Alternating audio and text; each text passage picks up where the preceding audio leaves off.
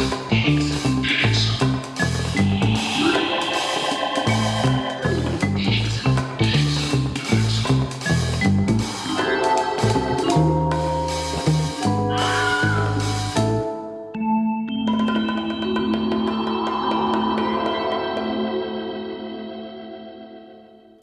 Finale im Edgar Wallace Krimi Podcast. Alle sind versammelt im Haus von Maurice Messer. Maurice Messer ist ein zwielichtiger Anwalt und hat furchtbar Angst, dass der Hexer, ein Superverbrecher, der eigentlich Arthur Milton heißt, sich an ihm rächen will. Wer ist alle? Inspektor Alan Wembury von Scotland Yard, der den Hexer fassen will, aber auch Maurice Messer, glaube ich, ganz gerne hinter Schloss und Riegel bekommen möchte.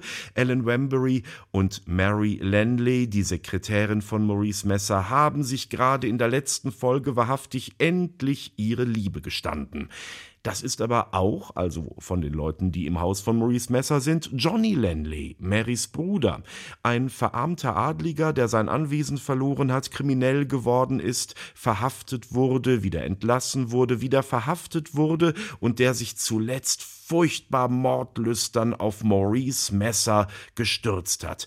Hauptinspektor Bliss ist dazwischen gegangen und hat danach Johnny Landley in seiner Gefängniszelle besucht und danach ist der junge Mann plötzlich entkommen. Bliss ist ohnehin ziemlich verdächtig. Dr. Lomond ist auch noch dabei, der Polizeiarzt und der Einbrecher Sam Hackett und auch Cora Ann Milton, die Frau des Hexers, spielt eine große Rolle. So, nun alle zusammen, einer muss sterben oder sogar mehrere? Wir sind immerhin bei Edgar Wallace. Es liest die Legende. Wolfgang Reinbacher.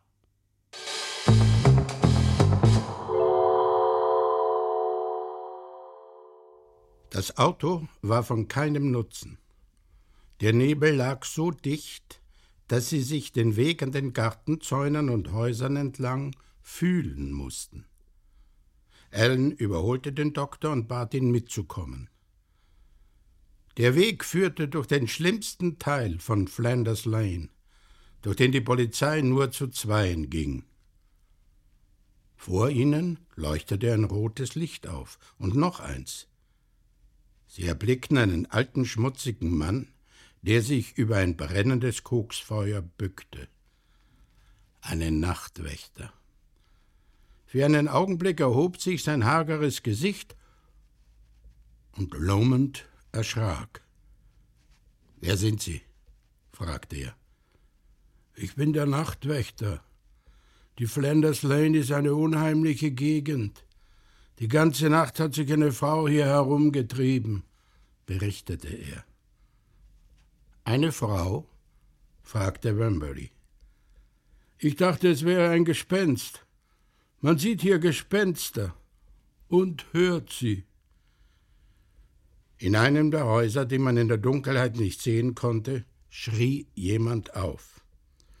In der Flanders Lane schreien sie immer, sagte der alte Nachtwächter düster. Sie leben in ihren Kellern wie die Tiere. Einige von ihnen kommen niemals heraus. Sie sind dort unten geboren und sterben dort unten. In dem Augenblick fühlte Lomond, wie eine Hand seinen Arm berührte.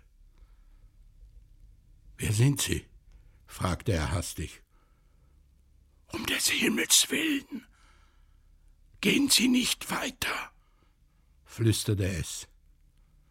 Cora Ann, rief er erstaunt. Dort ist der Tod, der Tod. Coras Stimme klang leise und eindringlich. Ich möchte Sie retten, kehren Sie um, kehren Sie um. Wollen Sie mich einschüchtern, Cora Ann? Im nächsten Augenblick war sie verschwunden. Der Nebel lichtete sich, und sie sahen die Straßenlampe von Messers Haus. Atkins erwartete sie unter dem Glasdach des Eingangs. Ich wollte nicht die Tür einschlagen, bevor Sie kamen. Ich konnte nichts weiter hören als das Klavierspiel. Ich ging hinter das Haus und sah, dass in seinem Zimmer Licht brannte. Kein Geräusch? Nein, nur das Klavierspiel. Ellen eilte ins Haus. Ihm folgten der gefesselte Hackett und sein Begleiter mit Atkins und dem Arzt. Er stieg die Treppe empor und klopfte laut. Es kam keine Antwort. Er schlug mit der Faust gegen die Tür und rief den Namen des Rechtsanwaltes. Aber alles blieb still. Wo ist die Wirtschafterin? fragte er. In Ihrem Zimmer, Sir. Wenigstens war sie vor wenigen Stunden dort. Aber sie ist taub. Geben Sie mir irgendeinen Schlüssel, ich kann die Tür öffnen, sagte Hackett. Sie standen schweigsam da, während er an dem Schloss arbeitete. In wenigen Sekunden gab es nach und die Tür öffnete sich. Nur eine große Stehlampe brannte und ein geisterhafter Schein fiel auf Messers gelbes Gesicht. Er war im Frack und saß vor dem Klavier. Seine Hände hielt er vor sich gestreckt, der Kopf war auf die Brust gesunken. Gott sei Dank, sagte eine zitternde Stimme, es war Hackett. Niemals hätte ich gedacht, dass ich den alten Knacker noch lebend sehen würde. Alan blickte auf den Kronleuchter. Schalten Sie das Licht ein, befahl er. Doktor, versuchen Sie mal, ob Sie nicht zu sich bringen können. Hackett, wo standen Sie, als sie die Hand fühlten, fragte Ellen. Hackett ging an eine Stelle, die der Tür beinahe gegenüber lag. Zwischen der Tür und einem kleinen Sofa stand ein kleiner gedeckter Tisch, den Wembury beim Eintritt sofort bemerkt hatte. Mary war also nicht gekommen. Ich stand hier, erklärte Hackett. Die Hand war dort. Er zeigte auf die geheimnisvolle Tür, und Wembury bemerkte, dass sie verriegelt und geschlossen war, und dass der Schlüssel an der Wand hing. Es war unmöglich, dass irgendjemand ohne Messers Hilfe von dort in das Zimmer gekommen war. Dann wandte er seine Aufmerksamkeit dem Fenster zu. Die geblümten Vorhänge waren zugezogen. Hackett bemerkte das sofort denn als er entfloh, waren sie nur halb zugezogen und Fenster und Gitter standen offen. Es ist jemand da gewesen, sagte er mit Nachdruck. Ich bin sicher, dass der Alte sich nicht bewegt hat. Ich habe das Gitter offen gelassen. Die Tür, die zu Meres kleinem Arbeitszimmer führte, war verschlossen. Das gleiche war mit der zweiten Tür der Fall die nach Messers Schlafzimmer führte. Ellen schaute nochmals auf die Riegel und war überzeugt, dass sie am Abend nicht berührt worden waren. Das Zimmer war sehr staubig. Der Teppich war schon seit Wochen nicht ausgeklopft worden, und jeder Schritt musste eine Staubwolke hervorbringen. Atkins bearbeitete auf Anweisung des Arztes den schlafenden Messer, indem er ihn ständig schüttelte. Wembury stand an dem gedeckten Tisch und betrachtete ihn nachdenklich. Abendbrot für zwei, meinte er, hob eine Champagnerflasche auf und sah sie sich an.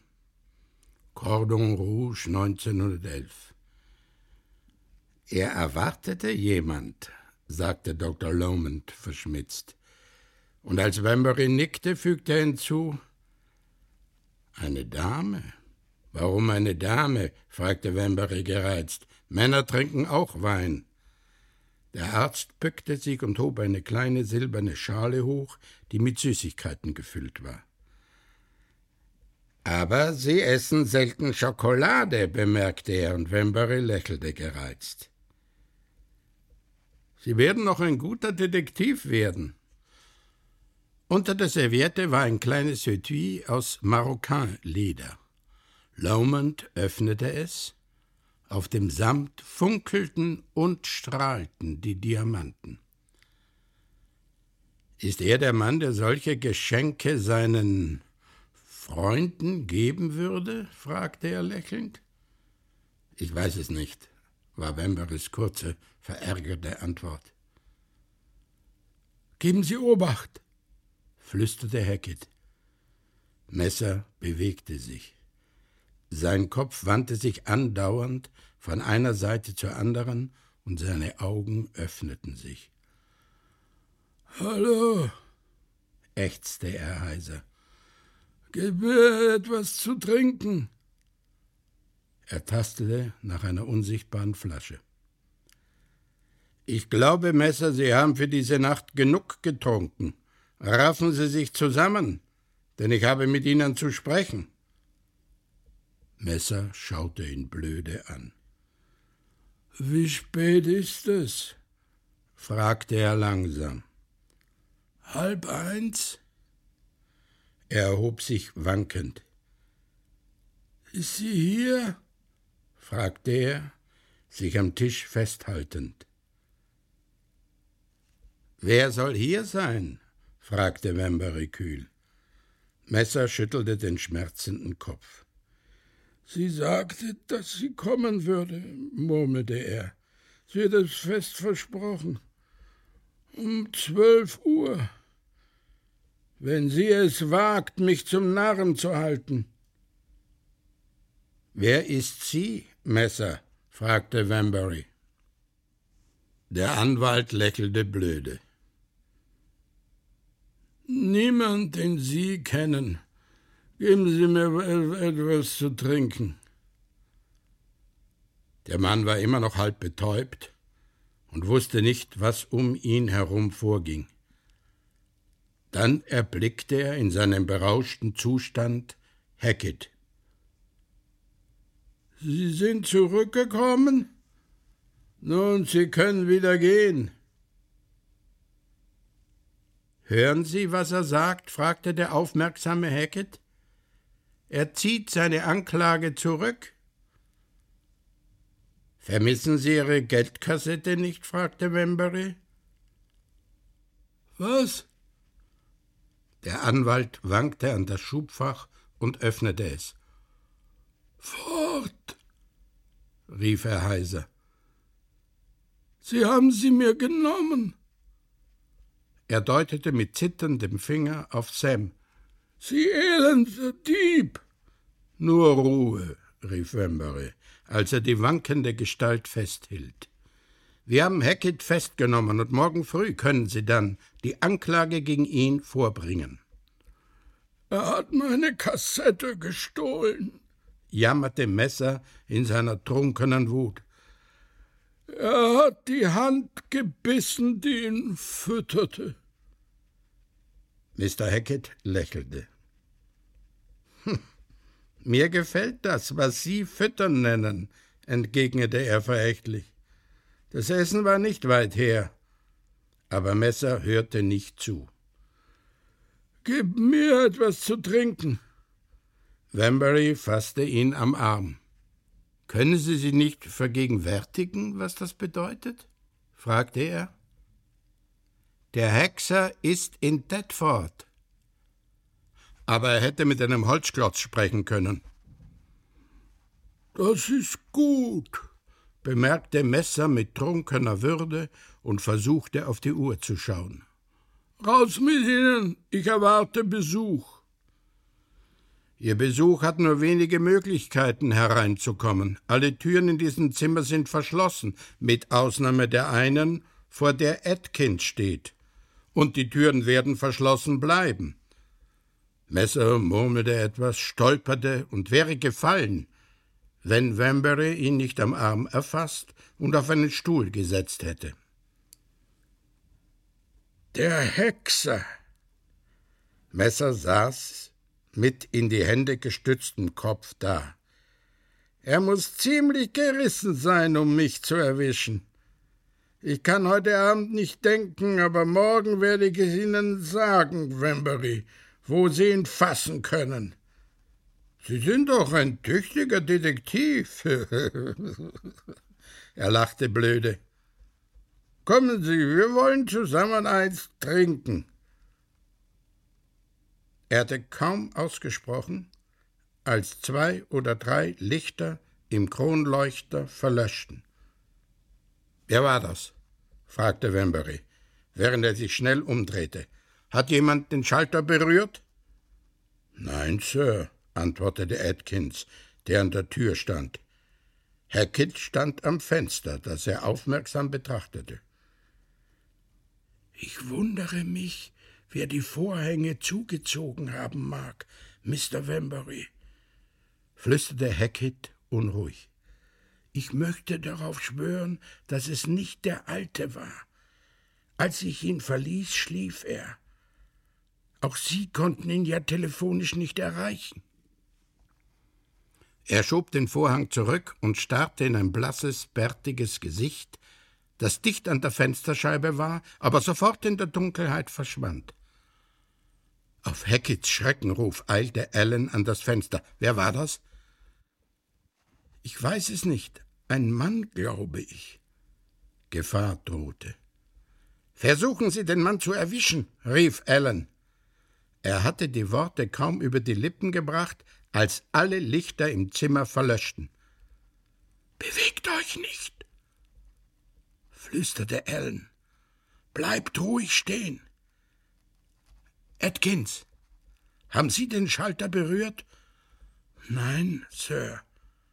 Hat einer von den anderen den Schalter berührt? Alle antworteten mit Nein. Das rote Licht über der Tür leuchtete auf. Klick. Jemand hatte das Zimmer betreten. Atkins, bleiben Sie beim Messer. Tasten Sie sich am Tisch entlang, bis Sie ihn finden. Seid alle ruhig. Wer es auch sein mochte. Er war jetzt im Zimmer. Ellen hörte das unruhige Atmen und die Bewegung eines leisen Schrittes auf dem Teppich. Er wartete. Plötzlich erschien ein Lichtschein. Nur einen Augenblick war der helle Kreis auf der Geldschranktür sichtbar und dann wieder verschwunden. Er rührte von einer Taschenlampe her, und jemand schien am Geldschrank zu hantieren.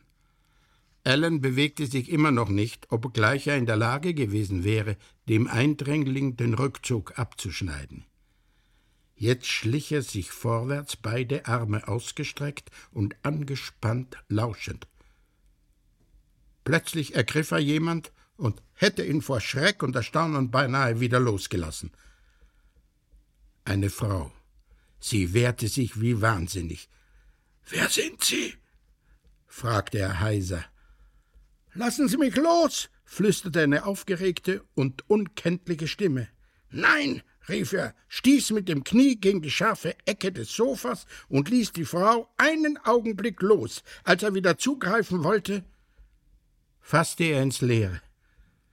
Dann hörte er eine tiefe, dröhnende und drohende Stimme. Messer, ich bin gekommen, um Sie. Man hörte ein Husten, ein langes, würgendes Husten. Macht Licht! Während Wembury dies ausrief, hörte er, wie eine Tür zuflog. Brennt ein Streichholz an. Hat keiner von euch eine Taschenlampe? Als die Lichtstrahlen aufleuchteten, blickten sie sich erstaunt an. Kein Unberufener war im Zimmer. Die Türen waren verschlossen, verriegelt und nicht berührt worden. Der Schlüssel hing noch an der Wand. Allens Augen wanderten an den Wänden entlang und wurden durch einen Anblick gebannt, der sein Blut erstarren ließ.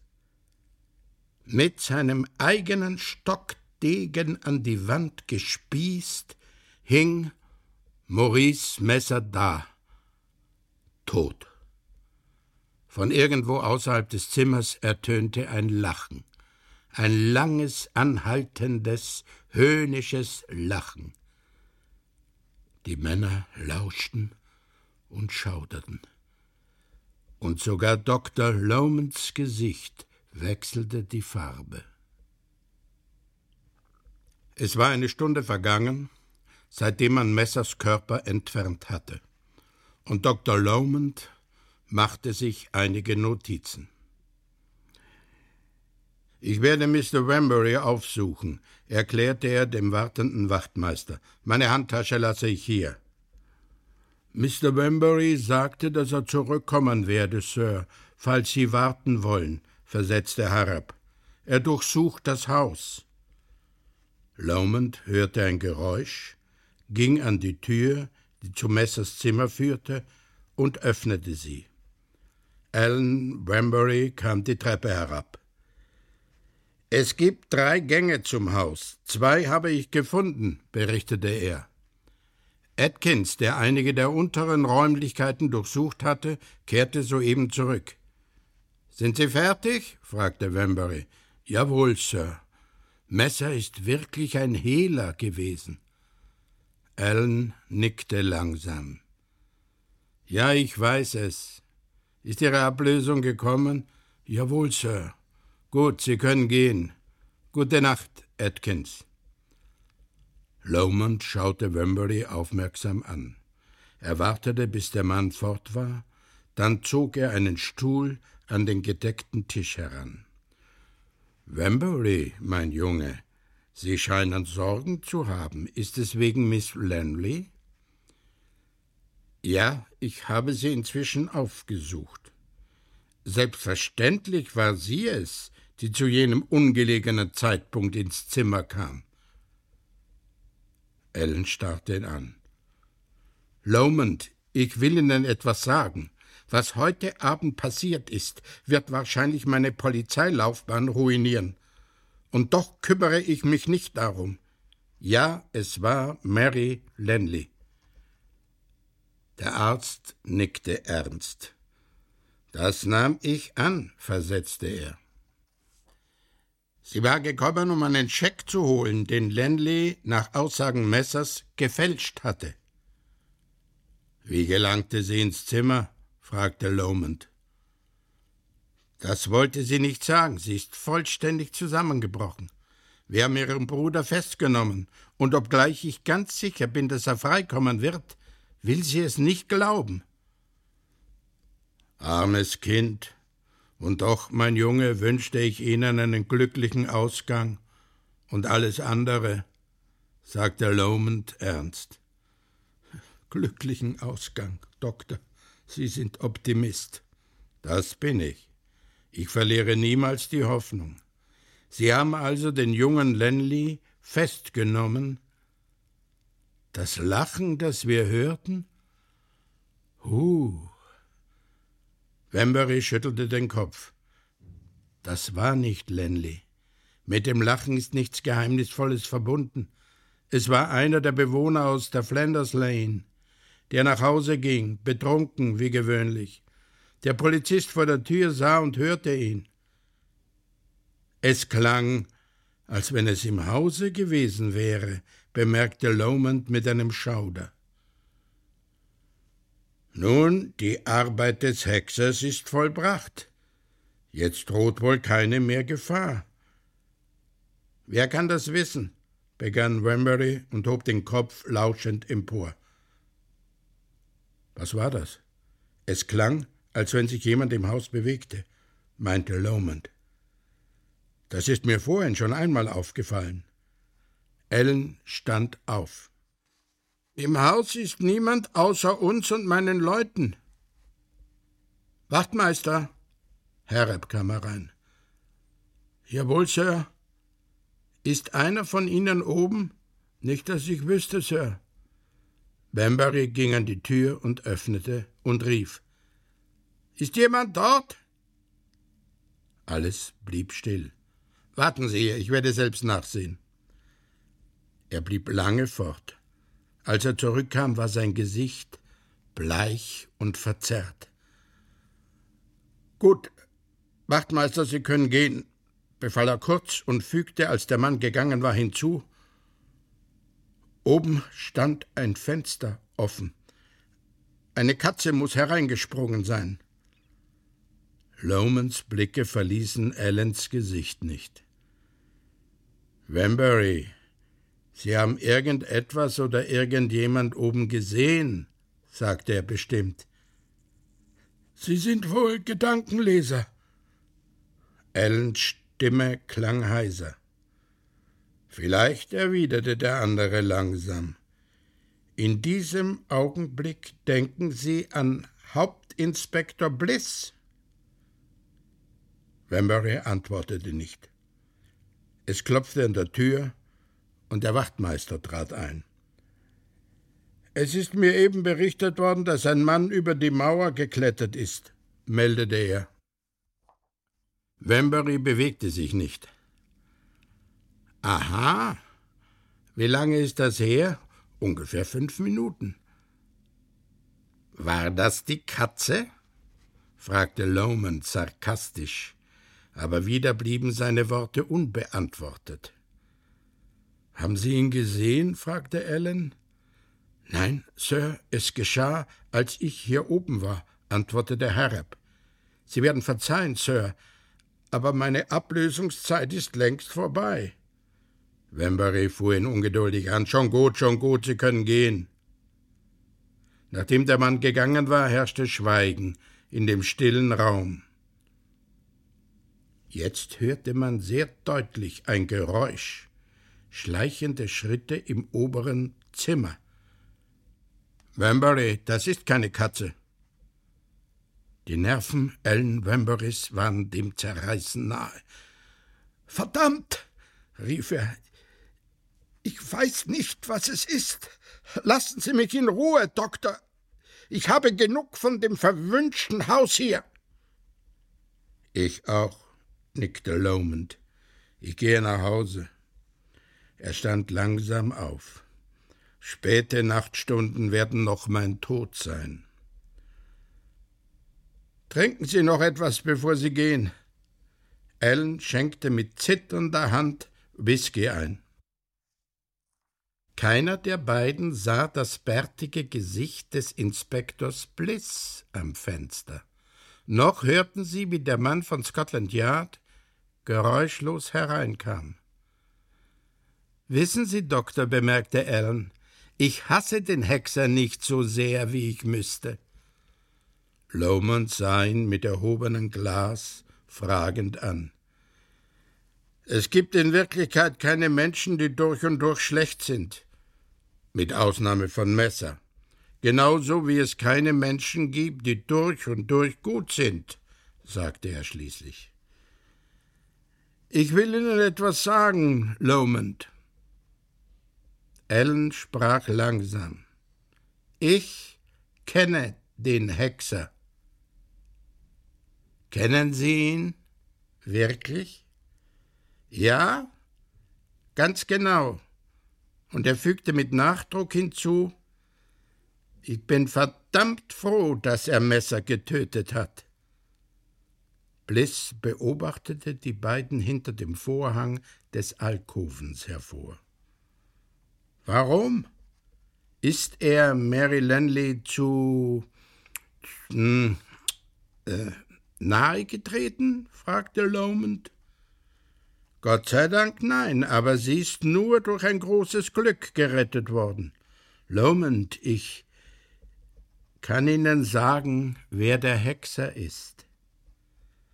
Bliss kam aus seinem Versteck hinter der Gardine hervor und schlich den Revolver in der Hand an Lomond heran.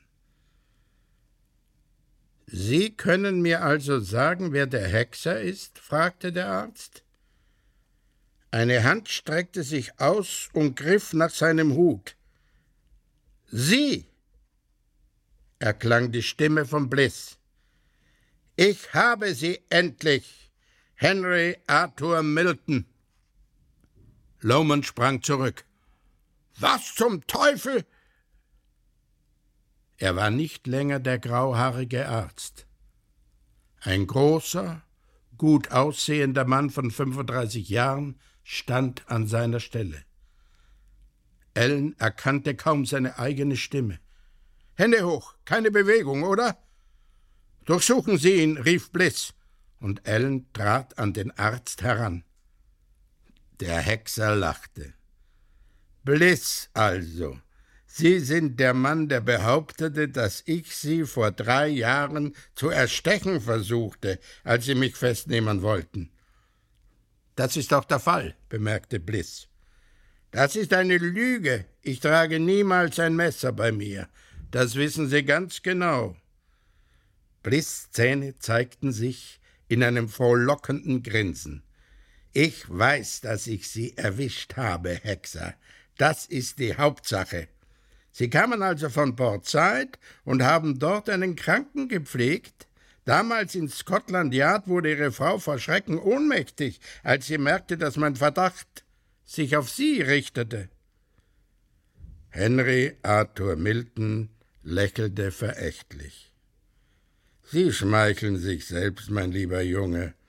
Meine Frau war nicht erschrocken, weil sie sie sah, sondern weil sie mich erkannte.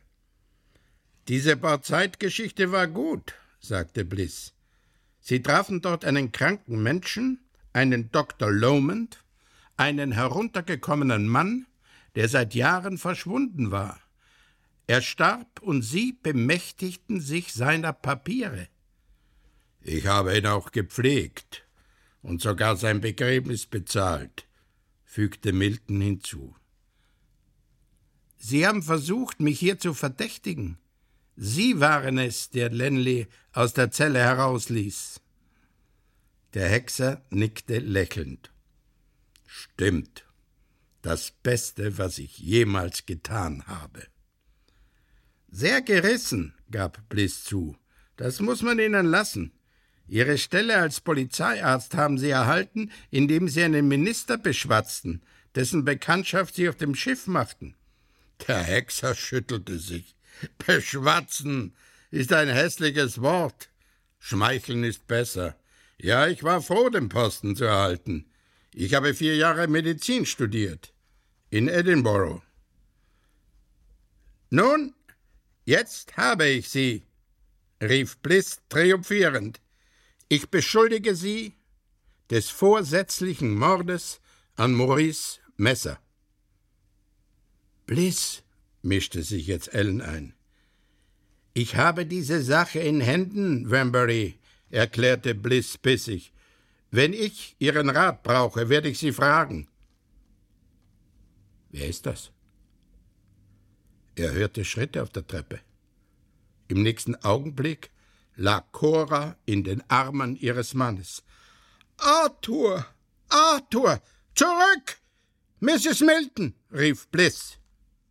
Ich habe es dir gesagt, ich habe es dir gesagt, o oh Arthur, schluchzte sie. Bliss versuchte sie fortzureißen. Zurück! Haben Sie nicht verstanden? Einen Augenblick bitte, rief der Hexer und wandte sich seiner Frau zu. Cora N., du hast es nicht vergessen?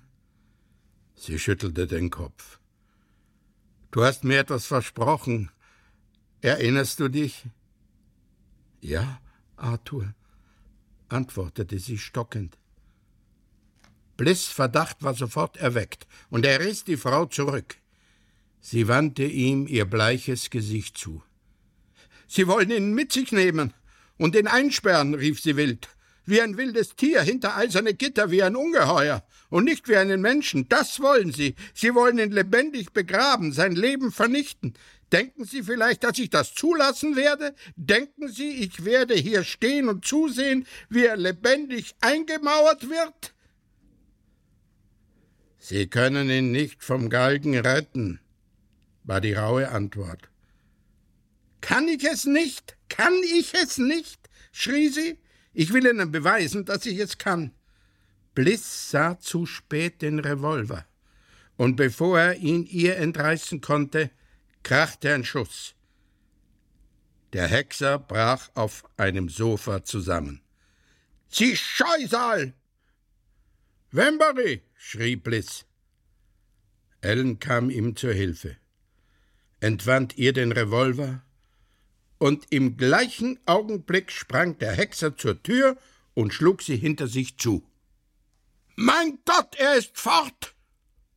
brüllte Bliss und öffnete die Kammer des Revolvers. Platzpatronen. Ihm nach! Wembury eilte an die Tür. Sie war verschlossen. Cora lachte. Schlagen Sie die Türfüllung ein, brüllte Bliss. Der Schlüssel steckt an der anderen Seite. Dann wandte er sich an die Frau. Sie lachen? Ich werde Ihnen schon etwas zum Lachen geben. Mit einem Krach gab die Türfüllung nach, und im nächsten Augenblick eilte Wembury die Treppe hinab. Sie sind gerissen, Mr. Bliss, sehr gerissen, gellte Coras triumphierende Stimme. Aber der Hexer hat sie dorthin gebracht, wo er sie haben wollte. Das denken Sie, knirschte Bliss zwischen den Zähnen und rief nach dem Wachtmeister, der unten in der Diele stand. Draußen wartet auf ihn ein Wagen, höhnte Cora und eine neue Verkleidung, die er unten im Zimmer versteckte, und zehn Meilen von hier ein Flugzeug. Und er fürchtet sich nicht, im Nebel aufzusteigen. Sie habe ich, meine Dame, knirschte Bliss. Und wo Sie sind, wird auch er sein. Ich kenne den Hexer. Wachtmeister, rief er. Ein Polizist kam herein. Ich bin Inspektor Bliss von Scotland Yard. Lassen Sie die Frau nicht außer Sicht, oder Sie verlieren Ihren Rock. Er lief hinaus und schloss die Tür ab. Cora stürzte ihm nach und hämmerte mit den Fäusten dagegen. Mutlos ließ sie den Kopf sinken. Und dann sah sie, wie der Polizist die Täfelung an einer Wand beiseite schob und ein schmaler, dunkler Gang sich zeigte. Dann fielen Helm und Umhang des Polizisten zu Boden, und die Arme des Mannes umfassten sie. Schnell, Cora, rief er und wies nach dem Geheimgang. Komm, Liebste. Er küsste sie und schob sie durch die Täfelung, die sich unhörbar hinter ihnen schloss. Niemand sah den Hexer wieder. Weder in dieser Nacht noch in den vielen Nächten, die dieser folgten. So, der Hexer ist entkommen, nun muss Edgar Wallace noch sterben zum Finale unseres Podcasts. Und zwar tat er das 1932 in Los Angeles in Hollywood. Wie kam er dahin?